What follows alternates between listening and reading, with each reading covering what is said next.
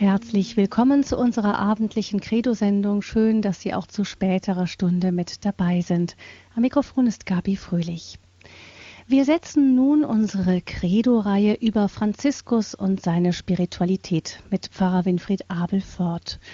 Heute hören wir da den fünften Teil. Es geht um Franziskus und die Kirche. Das ist besonders spannend, weil wir ja jetzt einen Papst Franziskus an der Spitze der Kirche haben.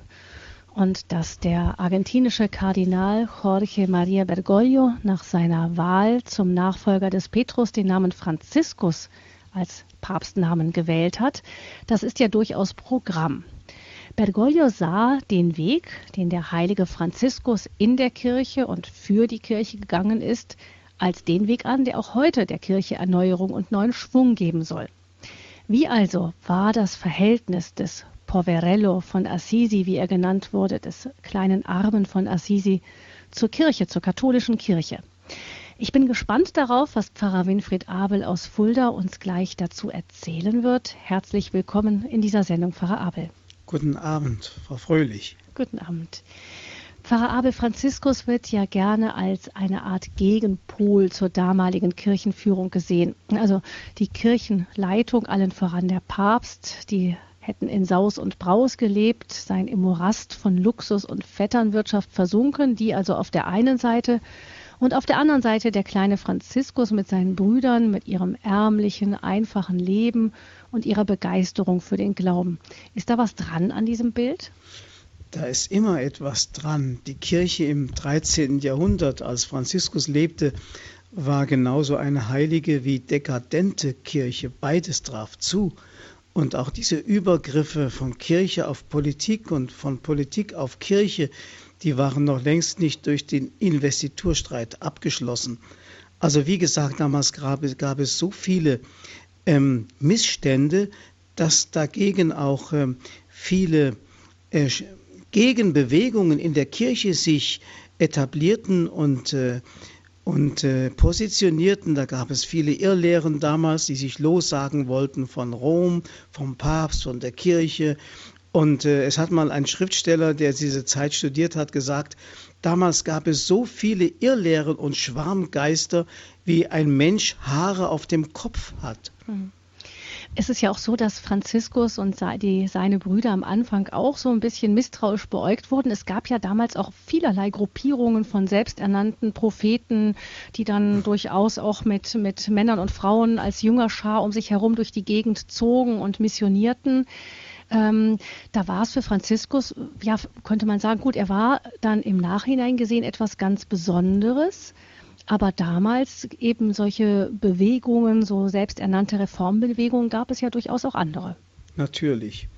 Und das war auch alles gut gemeint, aber es war falsch gemacht, wenn man sich äh, aus der Kirche herausbegibt und sich gegen die Kirche stellt, dann hat man sich sozusagen den Ast, auf dem man sitzt, selber abgesägt. Und das ist immer das Problem. Hm, da sehen wir jetzt, wenn wir Ihnen nun zuhören, Pfarrer Abel, wie Franziskus eben dieses Sein in der Kirche sein, auch in einer Zeit, wo es vielleicht uns heute schwer fiele, zur Kirche zu gehören, weil vielleicht manches uns doch als sehr anstößig erscheinen würde, ähm, im damal, zu damaliger Zeit, was vielleicht gewöhnlich war auch an, an anderen nochmal hierarchischen Verhältnissen, die wir heutzutage gar nicht mehr gewöhnt sind. Und dennoch war es Franziskus ganz wichtig, in dieser Kirche zu bleiben. Und wir hören jetzt also Ihren Vortrag über Franziskus und die Kirche. Ja, gerne. Franziskus und die Kirche, das beginnt ja schon eigentlich dieses Kapitel mit seiner Berufung, die er als junger Mann erfahren hat, als er nicht richtig mehr wusste, was sind denn die hohen Ideale, für die man leben und sterben kann.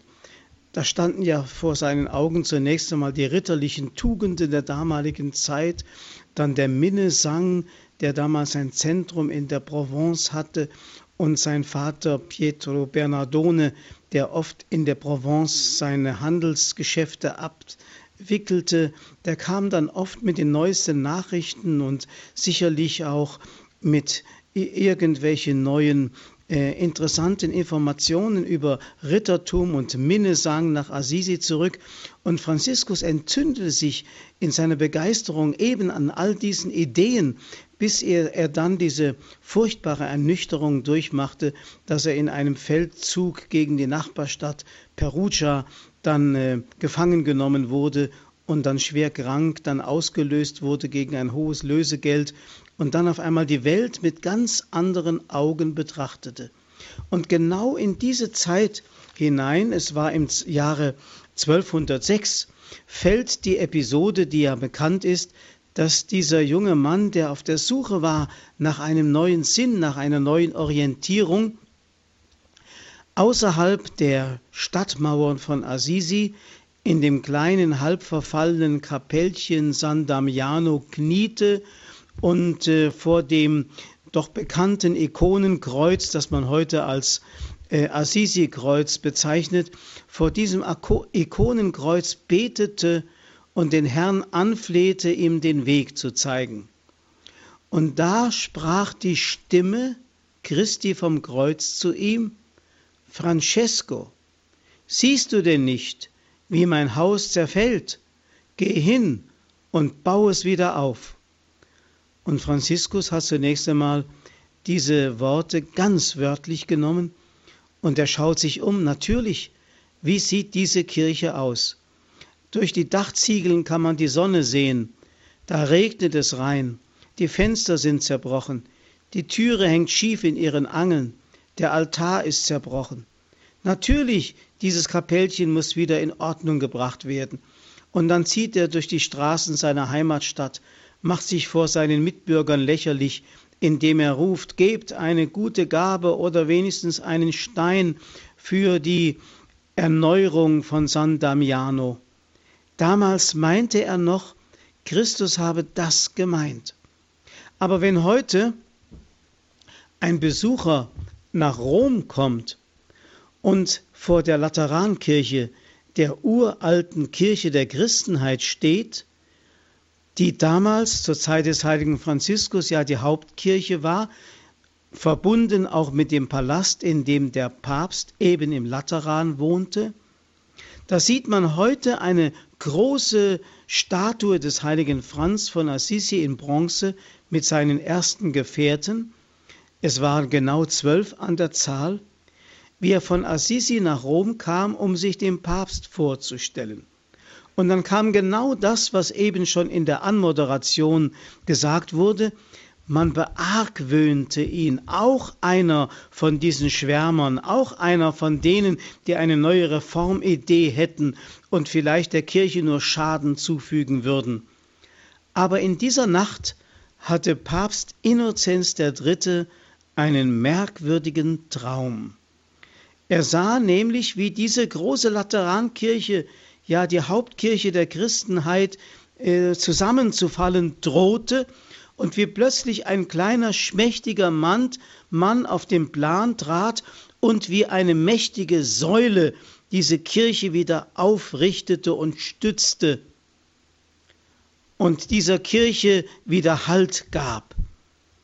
Und am nächsten Tag, als Franziskus mit seinen ersten Gefährten dem Papst zur Audienz vorgestellt wurde, erkannte er in diesem schmächtigen Mann mit den glühenden Augen, in diesem Mann aus Assisi, die Gestalt seiner nächtlichen Träume.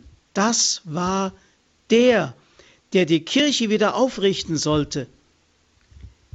Franziskus hat das später auch so erkennen dürfen, dass Gott ihm die Gnade gegeben hat, der Kirche zur Hilfe zu kommen. Aber wie gesagt, zunächst einmal hat er ein Gebäude aus Steinen gemeint und jetzt erkannte er zunehmend, dass die Kirche ja ein Gebäude aus lebendigen Steinen sein sollte, zu denen auch er gehörte und dass diese Kirche ein wunderbares Geheimnis der Anwesenheit Gottes unter den Menschen ist. Ich möchte einmal scheinbar vom Thema abweichend ein Zitat bringen, das ich in einem Brief gefunden habe, den einmal der russische Schriftsteller Leo Tolstoi in einem Brief geschrieben hat. Nämlich, da schreibt er, das Ziel des Schriftstellers kann nicht sein, Fragen zu lösen, sondern das Leben zu lieben und lieben zu lernen, zu lehren in all seinen unzähligen, unerschöpflichen Äußerungen.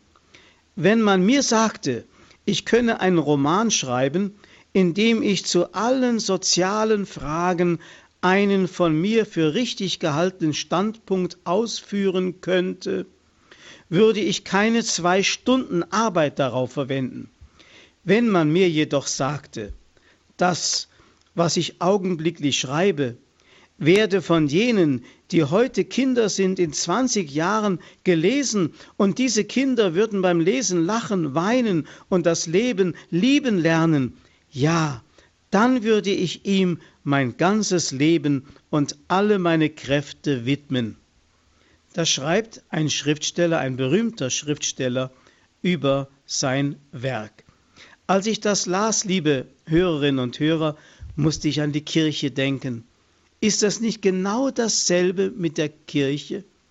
Hätte Jesus diese Kirche gegründet, wenn es nur darum gegangen wäre, ein paar soziale Fragen zu lösen? Hatte die Kirche nicht gegründet, damit wir mit ihr und in ihr lachen und weinen und das Leben lieben lernen? Genau das ist doch gemeint. Die Kirche ist so etwas wie der Erweis der Liebe Gottes zu uns Menschen. Die Kirche ist also nicht eine funktionale Organisation, die Probleme lösen soll, die eigentlich den Politikern anvertraut sind, sondern die Kirche ist dazu da, dass wir so wie Gott das Leben lieben lernen, dass wir weinen über das Böse und lachen über das Gute, dass wir uns freuen können am Leben, ja, dass wir erlöst werden aus aller Verstrickung in das Böse, aus Krankheit und Schuld. Das ist es also. Und genau so hat Franz von Assisi die Kirche gesehen. Nicht funktional, sondern sakramental. So wie er die ganze Schöpfung immer sakramental gesehen hat. Das heißt, sakramental, das wird einmal berichtet in einer, in einer Biografie, die Thomas von Celano über Franziskus geschrieben hat, wo er beschreibt, wie er die Schöpfung erlebt hat, Franziskus. Und da sagt er, die ganze Schöpfung ist für Franziskus gewesen sozusagen wie ein Liebesbrief den Gott an die Menschen geschrieben hat. Und in all den wunderbaren Dingen der Schöpfung kommt Gott mit seiner Liebe auf uns zu und offenbart seine Schönheit und Güte. Zugleich aber auch, sagt Franziskus, ist die Schöpfung so etwas wie ein Leiter für den Menschen zu Gott. Er kann aufgrund der Schöpfung, der Schönheit der Dinge, durch den Lobpreis, der dadurch uns in das Herz und auf die Zunge gelegt wird, kann er Gott begegnen. Und das ist eigentlich doch das, was er auch in der Kirche gesehen hat. Er hat nicht die Kirche als eine materielle Institution gesehen, Amtskirche, wie wir heute oft sagen, sondern für ihn war die Kirche das Geheimnis der Anwesenheit, der Schönheit, der Güte, der Liebe, der erlösenden Barmherzigkeit Gottes. Das war für ihn die Kirche. Deswegen konnte er überhaupt nicht sich gegen die Kirche stellen wollen. Wer Franziskus neben die Kirche stellt oder gegen die Kirche stellt, der hat Franziskus nicht erkannt. Ich habe mal vor einigen Jahren einen Franziskus-Film gesehen, den irgendein Romantiker gedreht hat. Da wird gezeigt, wie Franziskus einen alternativen Gottesdienst in einer Kirchenruine, wahrscheinlich war San Damiano gemeint, hält mit seinen Brüdern zwischen Schafen und Tieren und, und, und, und Eseln und die ganze Schöpfung damit einbezieht, einen alternativen Gottesdienst gegen die liturgischen ähm, Gottesdienste seiner Heimatgemeinde sozusagen als Aussteiger aus der Kirche oder so. Das ist ein völlig verzerrtes, völlig falsches Bild von Franziskus. Franziskus hat sich nie neben der Kirche oder gegen die Kirche gestellt gesehen. Franziskus hat sich immer als Teil der Kirche gesehen. Und er wusste, wer wirklich in der Kirche ist, der kann nicht mehr gegen die Kirche sein, sondern er lässt sich von der Kirche richten und kritisieren. Und genau das war seine Besonderheit in Unterscheidung zu den vielen Schwärmern und Irrgeistern, die zu seiner Zeit versuchten, die Kirche zu erneuern, indem sie sich auf das Wort des Evangeliums beriefen, aber die Kirche abgelehnt haben, wie damals die Waldenser, die Albingenser und wie sie alle hießen. Selbst der Bürgermeister, der Podesta von Assisi, war ein Albigenser, also ein Feind des Papstes. Und Franziskus hatte große Not in seinem Selbstverständnis als Glied der Kirche, sich gegen diese Geister durchzusetzen. In seinem Testament, das er verfasst hat, finden wir die Worte, Niemand zeigte mir, was ich zu tun hätte, sondern der Höchste selbst hat mir offenbart, dass ich nach der Vorschrift des heiligen Evangeliums leben sollte. Und ich habe es mit wenigen Worten und in Einfalt schreiben lassen, und der Herr Papst hat es mir bestätigt. Liebe Hörerinnen und Hörer, haben Sie richtig hingehört. Franziskus beruft sich auf die Offenbarung, die ihm von Gott geschenkt worden ist, also die Inspiration. Zugleich aber beruft er sich auf die Bestätigung, die der Papst, sprich der Vertreter der Kirche, ihm darauf gegeben hat. Beides gehört untrennbar zusammen. Die persönliche Inspiration und ich möchte sagen die Konfirmation, die Bestätigung, dass ich mit meiner Erkenntnis auf der richtigen Seite bin. Die Schwärmer in der Zeit des 13. Jahrhunderts, die sich gegen die Kirche gestellt haben, die haben sich immer auf die Inspiration berufen, sie haben aber niemals die Konfirmation, die Bestätigung durch die Kirche gesucht und gefunden. Und deswegen sind sie Feinde der Kirche geworden, bei allem guten Willen, der sie vielleicht beseelt haben mag. Ich denke zum Beispiel auch an die heilige Hildegard von Bingen, die ein wenig vor Franziskus gelebt hat. Die heilige Hildegard war ja, man könnte fast sagen, gepla geplagt von Visionen. Sie hat von Kindheit an, hat sie immer eine Schau gehabt von himmlischen Dingen und von der Heilsgeschichte. Und als sie dann äh, aufgefordert wurde, es zu Papier zu bringen, da war sie sich nicht sicher, ob das nicht alles teuflische Einflüsterungen seien, ob sie da nicht auf eine falsche Fährte äh, geraten sei, verblendet von irgendeiner Selbstgefälligkeit. Und damals hat sie das Urteil der Kirche gesucht und hat ihre Visionen dem Papst und dem Konzil, das damals in Trier getagt hat, vorgelegt. Und da wurde sie bestätigt, das, was sie schreiben sollte oder wollte, was ihr aufs Herz gelegt wurde, sei wirklich vom Heiligen Geist. Also Inspiration ohne Konfirmation, man kann auch sagen Charisma ohne Amt, ist immer gefährlich, gefährlich und kann zur Schwärmerei werden und sich gegen die Kirche stellen. Franziskus war kein Theologe, aber er hatte eine ganz feine Gabe der Unterscheidung der Geister. Und das hat ihm die Fähigkeit gegeben, wirklich ein lebendiges Glied, ein nützliches, ein gesundes Glied der Kirche zu werden. Die intuitive Erkenntnis von Franziskus war, Christus als Erlöser und Lehrer ist nur durch die Kirche erfahrbar. In ihr lebt Christus fort, so wie Gott eine andere Form von Gegenwart in der Schöpfung darstellt. Franziskus unterscheidet also, wenn man so will, zwischen dem Sakrament der Begegnung mit Gott, das ist die Schöpfung.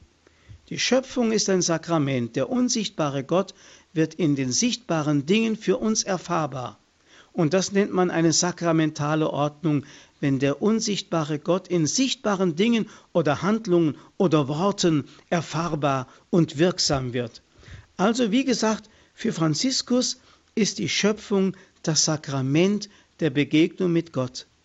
Aber die Kirche ist für ihn das Sakrament der Heilung durch Gott. Denn die Kirche und alle Sakramente sind zur Heilung gegeben. Man könnte sagen, die Kirche ist so etwas wie ein Gefäß. Ein Gefäß mit dem kostbaren Öl, mit der kostbaren Medizin, die die Wunden der Menschen heilen kann. Jesus hat dieses Gefäß gefüllt mit den Gnaden und Gaben seiner Erlösung, mit all dem, was der Mensch braucht, um aus dem Tod wieder zum Leben zu finden und aus der Krankheit wieder zur Gesundheit zu finden. Das ist natürlich an erster Stelle geistlich gemeint. Die Kirche ist das Gefäß, das diese kostbaren Gaben im Überfluss besitzt, wie eine Apotheke, die für alle Krankheiten ein Medikament hat. Das ist die Kirche. Das hat Franziskus erkannt. Und deswegen gibt es ja auch dogmatisch gesprochen dieses Wort, ohne die Kirche kein Heil. Das heißt auf Lateinisch extra ecclesia nulla salus. Das wird oft so übersetzt wie außerhalb der Kirche gibt es kein Heil. Das kann missverstanden werden. Das klingt dann so, als wenn nur die gerettet werden, die wirklich getauft sind und zur Kirche gehören. Wenn man das auf die ganze Menschheit und ihre Geschichte beziehen würde, dann müsste man doch sagen, dann kommt der größte Teil der Menschheit halt in die Hölle, weil der größte Teil der Menschheit nicht getauft ist. Also außerhalb der Kirche kein Heil, das kann uns Schrecken und Furcht einflößen. Aber wenn man dieses Wort extra ecclesia nulla salus so übersetzt, ohne die Kirche kein Heil, dann versteht man das. So wie ohne Christus niemand gerettet werden kann, so wie Christus die einzige Türe ist zum Vaterhaus, genauso ist die, ist die Kirche von Christus dazu bestimmt, für die ganze Welt, stellvertretend für die ganze Welt zu stehen und die kostbaren Gaben der Erlösung auszuschütten auf diese Erde, um den ganzen Kosmos sozusagen wieder hin zurückzuführen zur vollen Kindschaft Gottes, so würde der heilige Paulus es sagen. Und so hat es auch der heilige Franziskus verstanden. Das Evangelium kann man nicht gegen die Kirche stellen, denn selbst das Evangelium ist durch die Kirche entstanden. Die Kirche ist eben nicht als Organisation geschaffen. Sie ist auch nicht eine Buchreligion, so dass zuerst das Evangelium oder die Schrift da war und dann die Kirche, sondern ganz anders. Und das hat Franziskus auch erkannt. Die Kirche ist ein beständiges Pfingstereignis. Sie ist ein Ereignis des Heiligen Geistes. Und aus der geisterfüllten Kirche kommt die Verkündigung, die dann auch wegen mir Literatur werden kann, also in der Heiligen Schrift zutage tritt, sodass diese Worte inspiriert sind vom Heiligen Geist, aber auch nur verstanden werden können in demselben Geist, aus dem sie Schrift und Wort geworden sind. Und genau das ist gemeint. Deswegen hat sich der heilige Franziskus immer die Schrift von Priestern auslegen lassen und hat nicht eigenmächtig die Schrift interpretiert. In jeder Hinsicht wollte er sich also absichern gegen jede Form von Irrtum, vor allem auch gegen jede Form von Hochmut, dass er sich hätte gegen die Kirche stellen wollen. Nein, er wollte sich immer von der Kirche richten lassen. Daher wollte er sein Leben und das Leben seiner Brüder nie nach eigenem Gutdünken gestalten. Er wollte nicht einmal der Leiter der Bruderschaft sein. Nein, die Kirche sollte seinen Orden der sich langsam entwickelte, leiten. In, einer, in seiner Regel, die Franziskus geschrieben hat, schreibt er, sollte ein Bruder in Wort oder Werk vom katholischen Glauben und Leben abirren und sich nicht bessern wollen, dann soll er aus unserer Bruderschaft ausgestoßen werden. Also die Wahrheit, die von der Kirche gehütet wird und uns zu glauben vorgelegt wird, ist für uns die Richtschnur. Machen wir hier eine kurze Pause, damit wir erst einmal wieder ein wenig verschnaufen können und die Worte in uns sich setzen können und dann nach einer kurzen Musik fahren wir dann mit den Gedanken weiter.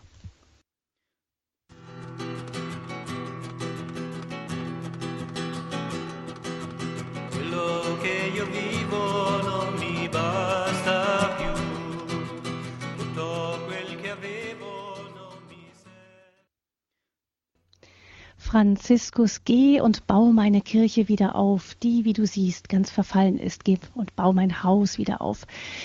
Dieses Lied von gesungen von dem Franziskaner Pater Roland Faustin aus Südtirol besingt die Szene in dem kleinen Kirchlein San Damiano kurz vor den Toren von Assisi von der Pfarrer Abel uns vorhin erzählt hat in seinem Vortrag. Es geht um Franziskus und die Kirche, ist der fünfte Teil aus der Serie über den heiligen Franziskus von Assisi und seine Spiritualität. Und wir hören nun die Fortsetzung. Liebe Hörerinnen, liebe Hörer, Franziskus und die Kirche ist ein spannendes Thema. Ich sagte schon, wir dürfen Franziskus weder neben die Kirche stellen, noch gegen die Kirche stellen, sondern er ist ein Sohn der Kirche und er lässt sich von der Kirche richten, aber richtet die Kirche nicht von sich aus. Er schreibt einmal in seinem Testament, der Herr gab mir ein so großes Vertrauen zu den Priestern der heiligen römischen Kirche wegen ihrer Weihe, dass ich, wenn sie mich verfolgen würden, bei ihnen Zuflucht suchen will. Und wenn ich so große Weisheit hätte, wie Salomo sie gehabt hat, und fände armselige Priester dieser Welt in den Pfarreien, in denen sie wohnen, will ich nicht ohne ihren Willen predigen, und diesen und allen anderen will ich Ehrfurcht erweisen, will sie lieben und ehren wie meinen Herrn. Franziskus sieht also nicht nur in der Kirche, sondern auch im priesterlichen Amt immer an erster Stelle die Gegenwart Christi. Christus, der sich hier für alle Zeiten vergegenwärtigt und vervielfacht und gerade auch im priesterlichen Amt und Dienst seine Verheißung wahrmacht, seht, ich bin bei euch alle Tage bis zur Vollendung der Welt. Und so sieht selbst im sündigen Priester Franziskus Christus seinen Herrn und deshalb hat er eine solche Respekt und Ehrfurcht selbst vor denen, die ihm das Leben schwer machen oder ihm sogar das Predigen verbieten. In einer anderen Stelle seiner Biografie finden wir folgende Notiz. Als Franziskus eines Tages ein Dorf betrat, in der ein Priester lebte, der wegen seines sündigen Lebens ein großer Anstoß war, fragte man ihn, ist es erlaubt, den Worten und dem Lebenswandel eines Mannes Glauben zu schenken, der im Konkubinat lebt und unreine Hände hat, da er ein Verhältnis zu einer Dirne unterhält? Franziskus ging zu dem Pfarrer, kniete sich vor ihm hin und rief aus, ich weiß nicht, ob die Hände dieses Mannes so sind, wie sie dieser Mann beschreibt. Doch selbst wenn diese Anschuldigung der Wahrheit entspräche, so weiß und glaube ich, dass die göttlichen Sakramente hierdurch weder Kraft noch Wirksamkeit einbüßen. Durch diese Hände gießt Gott Wohltaten und Gaben auf sein Volk aus, und so küsse ich diese Hände aus Ehrfurcht vor den Sakramenten, deren Verwalter sie sind, und wegen der Heiligkeit dessen, der ihnen solche Macht verliehen hat. Das ist übrigens ein Wort, das zur Zeit des heiligen Augustinus von großer Bedeutung gewesen wäre, denn damals, also so im vierten, fünften Jahrhundert, da gab es eine Irrlehre der Donatisten, die behauptet haben, dass die Sakramente, die durch einen unwürdigen Priester gespendet werden, keine Gültigkeit und keine Wirksamkeit hätten. Augustinus hat sich damals gegen diese Irrlehre heftig gewehrt. Er wollte die Objektivität der Wirksamkeit der Sakramente verteidigen, schon aus dem Grund, dass die Menschen noch eine gewisse Heilsgewissheit haben, dass selbst wenn ein sündiger Priester seines Amtes waltet, doch er Christus den Menschen reicht in der Eucharistie und ihnen die Sünden vergeben kann in der heiligen Beichte. Und das war auch dem heiligen Franziskus klar. Ich sagte schon, er war kein ausgesprochener Theologe und dennoch hatte er eine feine Unterscheidungsgabe der Geister, so dass er genau wusste, wie die Kirche zu sehen ist in ihrer Sündigkeit, aber auch in ihrer Heiligkeit. Und das Letztere war für ihn das Entscheidende, weil Christus in dieser auch irdisch sündigen Kirche gegenwärtig ist. Ganz abgesehen davon, dass Franziskus natürlich wusste, dass es auch eine himmlische Kirche gibt, derer, die schon in der Vollendung sind, die zu dieser großen Schar gehören, die niemand zählen kann und die über jeden Tadel erhaben sind, das wusste er auch. Und er wusste auch, dass die himmlische Kirche mit der irdischen Kirche ein einziger Christusleib sind, ist und dass beide zusammengehören, so dass die Kirche auf der Erde zwar noch sündig, aber schon im Läuterungsprozess zur Heiligkeit wachsend ähm, immer mehr dem Himmel entgegengeht, das wusste er auch, aber die himmlische Kirche doch eigentlich mit der irdischen so verbunden ist, dass die Kräfte des Heiles und der Gnade Christi in der irdischen Kirche gewaltig wirksam sind. Oder ein berühmtes Wort, das aus dem Munde des Franziskus stammt, wenn es sich träfe, dass ich einem Heiligen, der gerade vom Himmel kommt und irgendeinem armseligen Priester zugleich begegnete, würde ich zuerst dem Priester die Ehre erweisen und ihm die Hände küssen. Ich würde sagen, gedulde dich ein wenig, heiliger Laurentius, denn die Hände dieses Priesters berühren das Wort des Lebens und sie besitzen etwas, das über alles Menschliche hinausgeht. Der heilige Laurentius war bekanntermaßen nur ein Diakon und kein Priester. Deswegen hat Franziskus dieses Beispiel gebraucht. Er wollte sagen, und manche kolportieren diese Aussage so, wenn ich einem Engel oder einem Priester begegnete, würde ich zuerst den Priester grüßen und dann erst den Engel oder hier den Heiligen. Also für Franziskus war es wichtig, dass im Priestertum an erster Stelle Christus zu sehen ist und dann erst dieses armselige Gefäß von Mensch, das ja auch nur aus Staub und Asche ist und oft sündig ist und doch diese kostbaren Gaben und Güter der Erlösung den Menschen reichen dürfen. Er weiß also zu unterscheiden zwischen persönlicher Heiligkeit und es gibt viele Laien, die ein heiligmäßigeres, heiligmäßigeres Leben führen als Priester.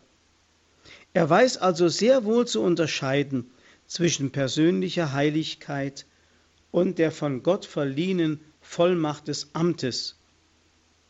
Und dennoch sieht er im sündigsten Priester etwas geheimnisvoll Göttliches. Ja, der Biograf Thomas von Celano schreibt einmal, einem Weltpriester, der sehr berüchtigt war und wegen seiner großen Verbrechen allen verachtenswert erschien, bekannten sie oft ihre Sünden, obwohl sie von vielen über seine Schlechtigkeit in Kenntnis gesetzt wurden, unterließen sie es nicht, ihm ihre Sünden zu bekennen und ihm die schuldige ehrfurchtsvolle Achtung zu erweisen.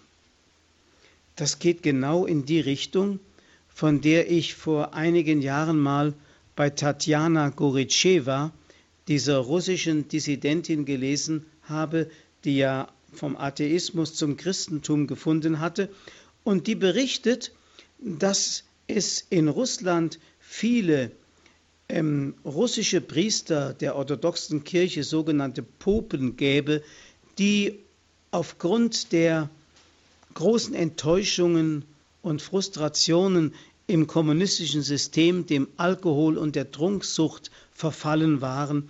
Und diese Priester führten oft ein liederliches Lotterleben. Und sie schreibt, und gerade zu diesen Priestern gingen wir beichten, regelmäßig. Und zwar einfach aus dem Grund, um diesen Priestern auch wieder bewusst zu machen, welch eine große Vollmacht ihnen von Christus anvertraut ist und wo eigentlich eine ganz wichtige Richtung und Sparte ihres Wirkens läge, wo sie so wunderbare Dinge tun können an den Menschen, sodass sie in Erkenntnis, in neuer Erkenntnis ihrer Würde wieder Freude an ihrem Dienst bekämen. Ganz abgesehen davon, dass sie natürlich, die bei diesen sündigen Priestern gebeichtet haben, sich bewusst waren, dass es Christus war, der an ihnen handelte. Und dem Priester haben sie das auch durch ihre Demut bewusst gemacht. Franziskus sieht also in den Bischöfen und Priestern nicht nur die Kirche, sondern vor allem auch Christus, den Bräutigam. Sicherlich ist diese, man könnte sagen, unschuldige und einfältige Schau auch die Frucht seiner ganzen Spiritualität, die man als eine Art Keuschheit bezeichnen kann. Für Franziskus spielte tatsächlich die Keuschheit eine wichtige Rolle, und zwar in der Weise, dass die Keuschheit dem Menschen die Fähigkeit gab, mit reinen Augen die Dinge zu sehen, die für andere nur befleckt und schlecht waren. Es gibt eine berühmte Geschichte von einem der engst vertrautesten Brüder des heiligen Franz, Ägidius, dem Bruder Egidio. Und der war ein einfältiger Bauer, der sich mit großer Hingabe dem heiligen Franziskus angeschlossen hatte. Und es wird berichtet, dass nach dem Tod des heiligen Franz er immer die Keuschheit besungen habe. Die Keuschheit sei das Wichtigste. Und da habe ein Mitbruder ihn gefragt, Bruder Egidio, sag mal, ist denn nicht die Liebe kostbarer und wichtiger als die Keuschheit? Und da gab der einfältige Bruder Egidio die Antwort, und was ist denn keuscher als die Liebe? Und genau das ist es bei Franziskus gewesen, diese Keuschheit des Herzens, die ihn befähigte, die Dinge so zu sehen, wie sie wirklich sind, das Heilige selbst noch im Unheiligen zu entdecken und in der Hässlichkeit die Schönheit der Braut zu entdecken, die die Kirche ist. Aus dieser Haltung heraus hatte schon die heilige Katharina von Siena, die ja nach Franziskus lebte, äh, den Papst, den sie manchmal hart ermahnen musste in ihren Briefen, genannt Il mio dolce Cristo, mein süßester Christus auf Erden. So nannte sie den Papst. Einfach weil sie in ihm das Heilige und Schöne mehr erkannte als das Hässliche. Ich sagte schon, als Franziskus noch in dieser Gärungsphase war, nicht wusste, wie es mit ihm weitergehen sollte, hatte er diese Geschichte, dieses Erlebnis in der Kirche von San Damiano, wo Christus vom Kreuz zu ihm gesprochen hat, Francesco, siehst du nicht, wie mein Haus zerfällt, geh hin und baue es wieder auf. Damals hat er der heiligen Messe dort beigewohnt und dort wurde das Evangelium verlesen, Matthäus Kapitel 10, von der Aussendung der Jünger. Sie sollten, wie Jesus sagte, weder Geld noch Beutel noch Reisetasche noch Stab mitnehmen, keine zwei Röcke. Und als Franziskus das hörte, berührten diese Worte sein Herz. Und nach dem Gottesdienst ging er zu dem Priester hin und bat ihm, er bat ihn, er möge ihm doch dieses Wort auslegen. Hier wird wiederum deutlich, Franziskus hat sich nicht selbst zum Ausleger des Wortes gemacht, sondern hat sich wiederum unter das Urteil der Kirche gestellt. Hier wird deutlich, das innere Verständnis der Heiligen Schrift genügte ihm nicht, das ihm in seiner Seele schon ähm, gewaltig äh, ans Herz gewachsen war, sondern er erbat sich letzte Sicherheit durch die Auslegung der Schrift. Dabei können wir sagen, dass der heilige Franziskus sicherlich in ganz anderer Hinsicht ein Ausleger der Schrift gewesen ist.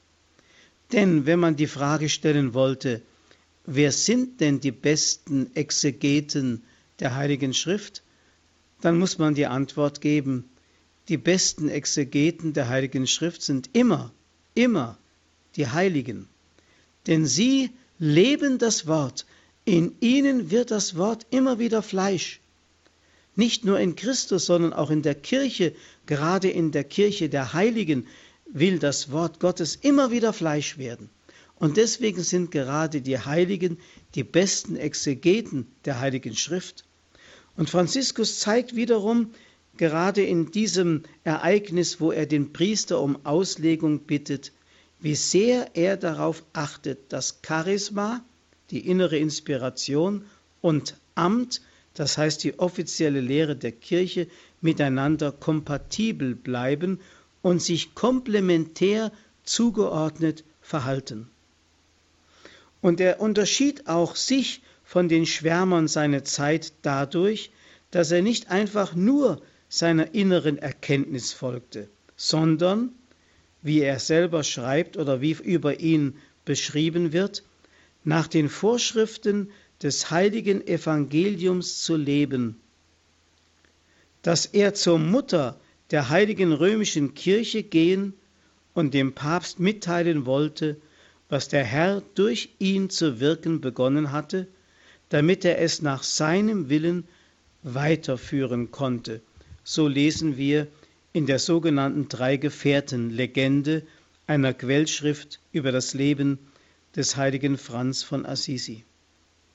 Also Franz von Assisi hätte ein Spalter der Kirche werden können, aber er wurde ein Erneuerer der Kirche, eine tragende Säule, weil er sich ganz als getreuer Sohn der Kirche verstanden hat.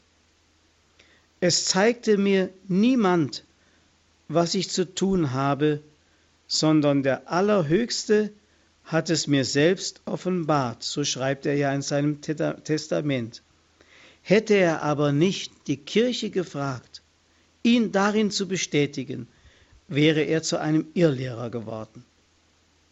Und hier merken wir wieder, die Großen der Kirche sind nicht so sehr die Würdenträger, die ein Amt ausüben, oder einen Ehrentitel tragen, sondern die Heiligen. Heiligkeit wächst nur oder in der Regel im Raum der Kirche. Die Kirche bietet sozusagen diesen Rahmen, in dem wir uns frei entfalten können. Deswegen ist die Kirche ja so wichtig.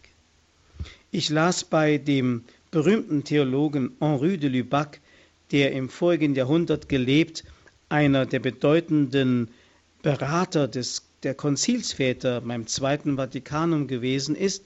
Er schreibt einmal, ich bewundere das gute Gewissen so vieler Söhne der Kirche, die ohne jemals etwas Besonderes geleistet, ohne wirklich nachgedacht oder gelitten zu haben, ja ohne sich die Zeit zu ernsthafter Überlegung zu nehmen, ja sich auch nur zu informieren, Tag für Tag unter dem Beifall einer den Dingen fremd gegenüberstehenden Öffentlichkeit als Ankläger ihrer Mutter und ihrer Brüder auftreten. Mehr als einmal ist mir, wenn ich sie gehört habe, der Gedanke gekommen, wie viel mehr wäre die Kirche, die ganze Kirche berechtigt, sich über sie zu beklagen. Deswegen rate ich jedem und möchte das auch für mich immer wieder erbitten, mich unter die Kirche und zu stellen und in die Kirche hineinzustellen, als mich gegen die Kirche zu, zu positionieren und mir ein Urteil über die Kirche zu erlauben. Wenn es keine sündigen Amtsträger mehr geben dürfte, dann wäre natürlich auch das Kreuz Christi zunichte gemacht. Dann wäre die Heiligkeit der Kirche das Ergebnis der eigenen Leistung, aber nicht der Gnadengabe Gottes. Und selbst der, der Amtsträger der Kirche hat die Pflicht und die Berechtigung, vor den Menschen, wenn er das Wort verkündet, als der aufzutreten, der selbst Erbarmen Gottes gefunden hat, trotz seiner Sündigkeit. Und Franziskus hat das an erster Stelle auf sich selbst bezogen. Wenn er gefragt wurde, warum die Leute so ein Aufhebens um ihn machen, dann hat er, ohne lange darüber nachdenken zu müssen, die Antwort gegeben. Ganz einfach deshalb, weil Gott an mir, dem größten Sünder, exemplarisch darstellen wollte, wie er sich der Kleinen erbarmt, wie er sich der Schwachen erbarmt, um gerade darin seine Gnade und seine Größe zu offenbaren. Amen. Ein herzliches Dankeschön, Pfarrer Winfried Abel, über diesen Vortrag zum Thema Franziskus und die Kirche. Wir hören jetzt noch ein weiteres Lied von Bruder Roland Faustin und danach, liebe Hörerinnen und Hörer, sind Sie wieder ganz herzlich eingeladen, sich einzuschalten mit Ihren Fragen.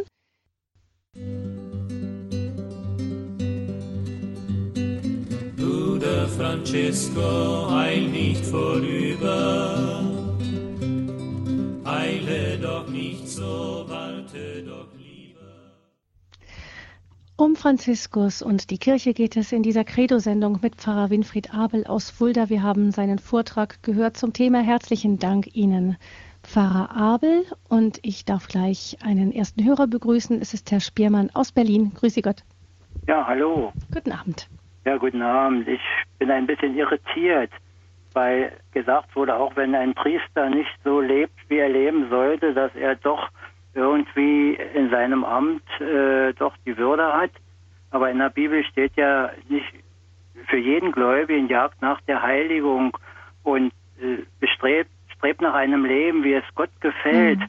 Also, heilig, heilig wie der Vater im Himmel heilig ist. Ja, genau. Und mhm. jeder Gläubige versagt ja mal. Aber ein Priester, der nun, es geht ja nicht darum, dass ein Priester mal in Sünde fällt, aber der nun sagen wir mal, so ein sündiges Leben führt. Also irgendwie komme ich damit nicht klar. Hm. Also da können Pfarrer Abel vielleicht gut nochmal zur Klärung, dass wir dann nochmal sagen, was treibt Franziskus da, dass er da zu einem Priester geht, der ganz offensichtlich ein Leben führt, das überhaupt nicht mit seinem Amt ja. und auch mit seinem Christsein vereinbar ist und dennoch zu diesem Mann hingeht und ihm sagt, diese Hände sind heilig dennoch. Mhm.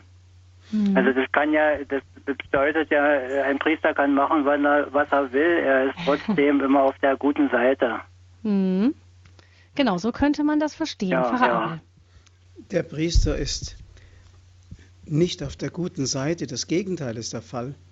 Ein Priester, der nicht dem entspricht in seinem Lebensstil, in seiner Lebensführung, nicht dem entspricht, was ihm aufgetragen ist, was er repräsentieren soll, sondern ein sündiges Leben führt, versündigt sich vor Gott viel mehr als ein anderer Christ. Das muss man mal festhalten.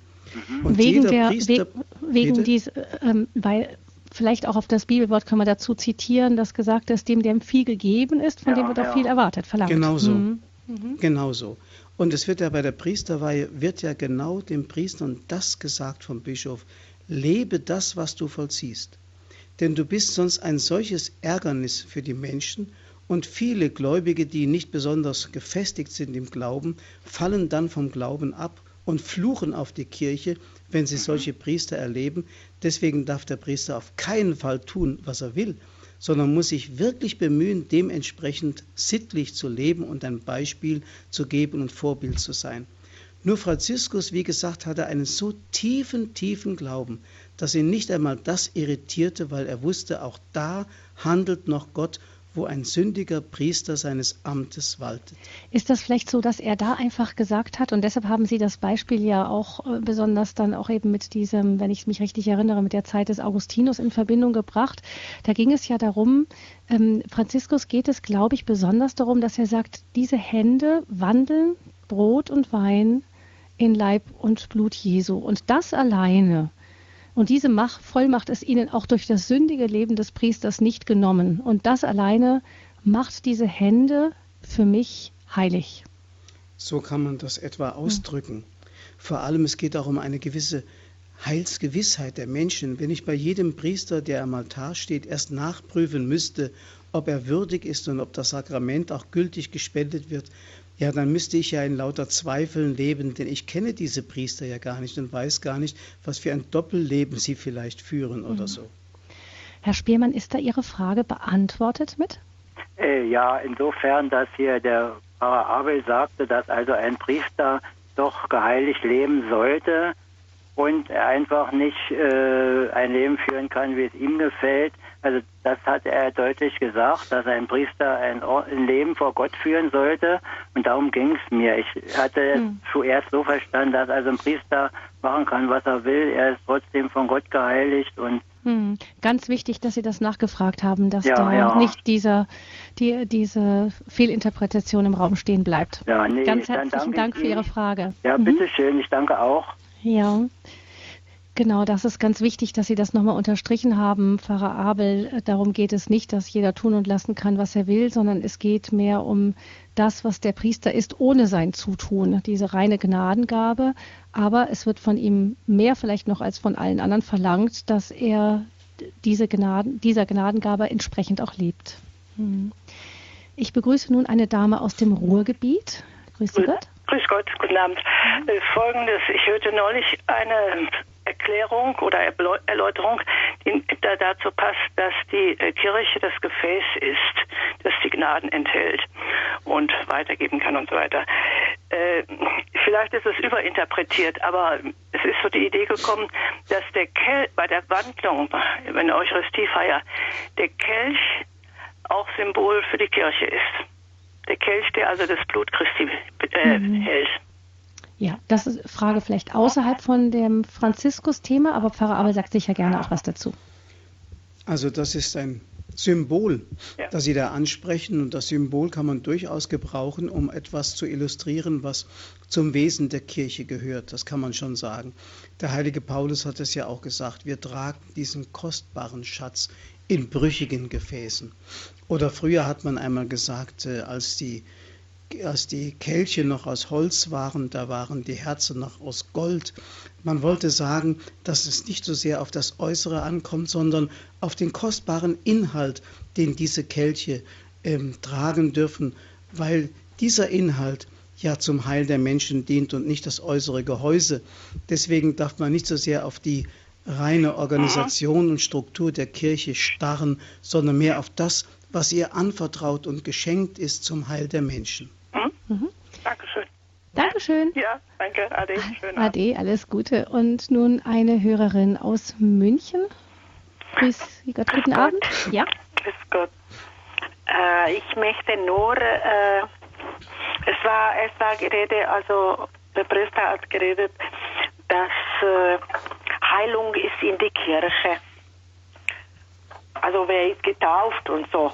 Das, das ich bin auch geheilt von dem Glaube, also weil ich gläubig bin und auch mit Gebete und in die Kirche und so. Ich habe wirklich äh, Begegnung mit Jesus und Maria und ich bin so begeistert und so froh nach 33 Jahren, äh, dass ich äh, also meine Schmerzen und so die Beschwerde erlöst bin. Und ich danke wirklich Gott und jeder soll, also es ist schön, wenn man glauben kann. Das mhm. kann ich sagen. Ja, danke schön. Bitte gerne. Ja, alles Gute, Gottes Segen Ihnen. Danke auch. Pfarrer Abel dazu etwas?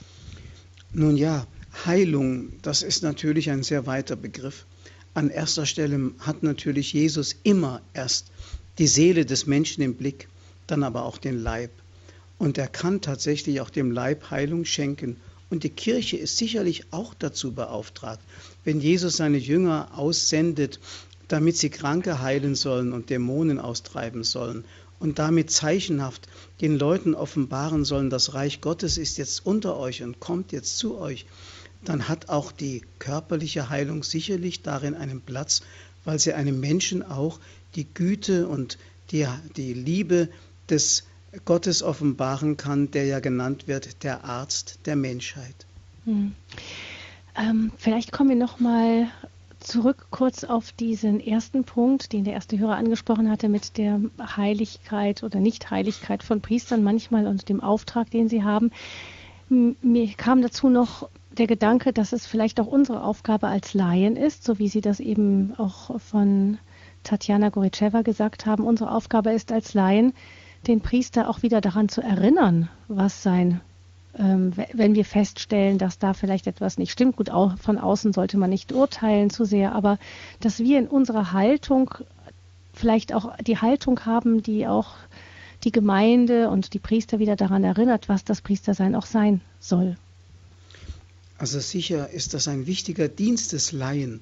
Und ich kann nur sagen, aus meiner ganz persönlichen Praxis, auch aus der Beichte, dass ich manchmal beschämt werde durch einfache Menschen, wie sie ihre, ihr Sündenbekenntnis vor Gott ablegen und wie sie sich vor Gott demütigen und was sie als Sünde empfinden mit einer ungeheuren Sensibilität der Seele, die mir oft abgeht. Und insofern kann tatsächlich die Beichte eines Menschen, eines Laien für den Priestern selbst eine seelsorgerliche Hilfe werden.